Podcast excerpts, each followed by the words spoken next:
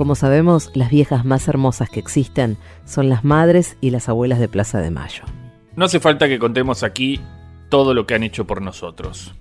Pero sí queremos contar un logro que además de cambiarle la vida a mucha gente, tiene un nombre hermoso. Estamos hablando, señora, señor, del índice de abuelidad. Contemos la historia. Los exámenes de sangre para determinar paternidad ya eran conocidos en la década del 70, pero en este caso los padres estaban desaparecidos. ¿Se podría usar la sangre de los abuelos y de otros familiares para reconocer a los nietos robados? Las abuelas dedicaron años a responder esta pregunta. Recorrieron el mundo, se reunieron con destacados científicos en distintas instituciones, algunos de ellos argentinos exiliados, y finalmente lo lograron. Había una manera de que la sangre de las abuelas y abuelos pudiese servir para identificar a los nietos. Fue el doctor Víctor Penchadej, genetista argentino exiliado en Estados Unidos, quien las contactó en 1982 con la genetista estadounidense Mary Claire King. Ella, junto a un equipo de investigadores, logró llegar a lo que se conocería más tarde como índice de abuelidad un procedimiento científico que permite determinar la filiación de un niño en ausencia de sus padres mediante el análisis de material genético de sus abuelos y abuelas. Este gran avance dio lugar en los años siguientes a la necesidad de crear un banco como espacio de obtención, almacenamiento y análisis de las muestras genéticas necesarias para el esclarecimiento de delitos de lesa humanidad en la Argentina. Era necesario que ese banco de datos garantizara la conservación de los perfiles genéticos de cada uno de los miembros de las familias que sufrieron el secuestro y desaparición de algún integrante y que depositaran sus muestras en él. Así la justicia debió incorporar este índice como prueba. Se utilizó por primera vez en 1984, cuando recuperó su identidad una niña que había sido secuestrada junto a sus padres, y tres años más tarde la misma técnica fue empleada para identificar a otra nieta que había nacido en cautiverio. A mediados de los años 80, las abuelas impulsaron la creación de un banco para almacenar sus perfiles genéticos y garantizar la identificación de sus nietos.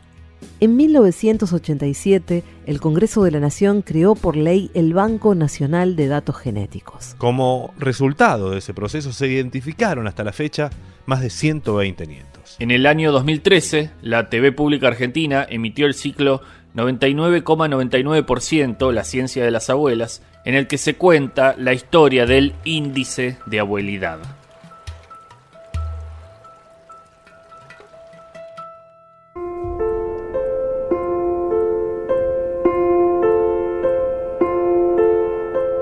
Víctor Pencha Sade contactó a las abuelas con dos científicos especializados en genética. Fred Allen, director del Blood Center de New York, y Mary Claire King, una especialista en epidemiología genética de Berkeley. Ellos se pusieron a trabajar en las fórmulas estadístico-matemáticas para llegar al índice de abuelidad. Finalmente se produjo, se hizo una, una, fórmula estadística, probabilística, que tuviera en consideración el hecho de que, este, eh, de que no, se podía no se podía hacer análisis a los padres de estos niños, porque los padres estaban desaparecidos, pero en los casos que estuvieran los cuatro abuelos, aún, cuando, aún con tres abuelos, y después con otras técnicas que aparecieron a posteriori, este, incluso con, menos familiares este, se podía eh, probar eh, relación de parentesco. Hasta que un día nos llamaron y nos dijeron que se acababa de hacer ya terminar todo el estudio y que era posible e infalible el resultado. Y me acuerdo que había un montón de científicos y yo dije, ah, dice, vamos a hacer un simposio para todo el mundo, que venga gente de todo el mundo, porque esto es un descubrimiento muy grande. Eh, se va a llamar el índice de, la, de abuelidad y vamos a hacer acá un simposio en tal fecha. Y yo le dije, ¿podremos venir? Pero señora, me dijo, si ustedes son las creadoras de esto, por eso se llama el índice de abuelidad. Y al año siguiente, en el 83, hubo un gran simposio en Nueva York de genetistas y antropólogos forenses de todo el mundo.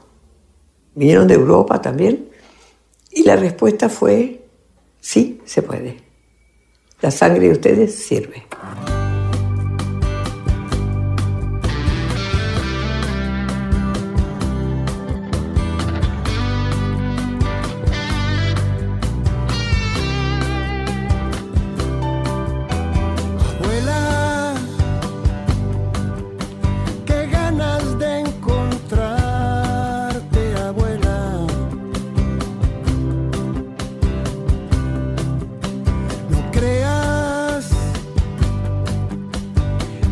Estoy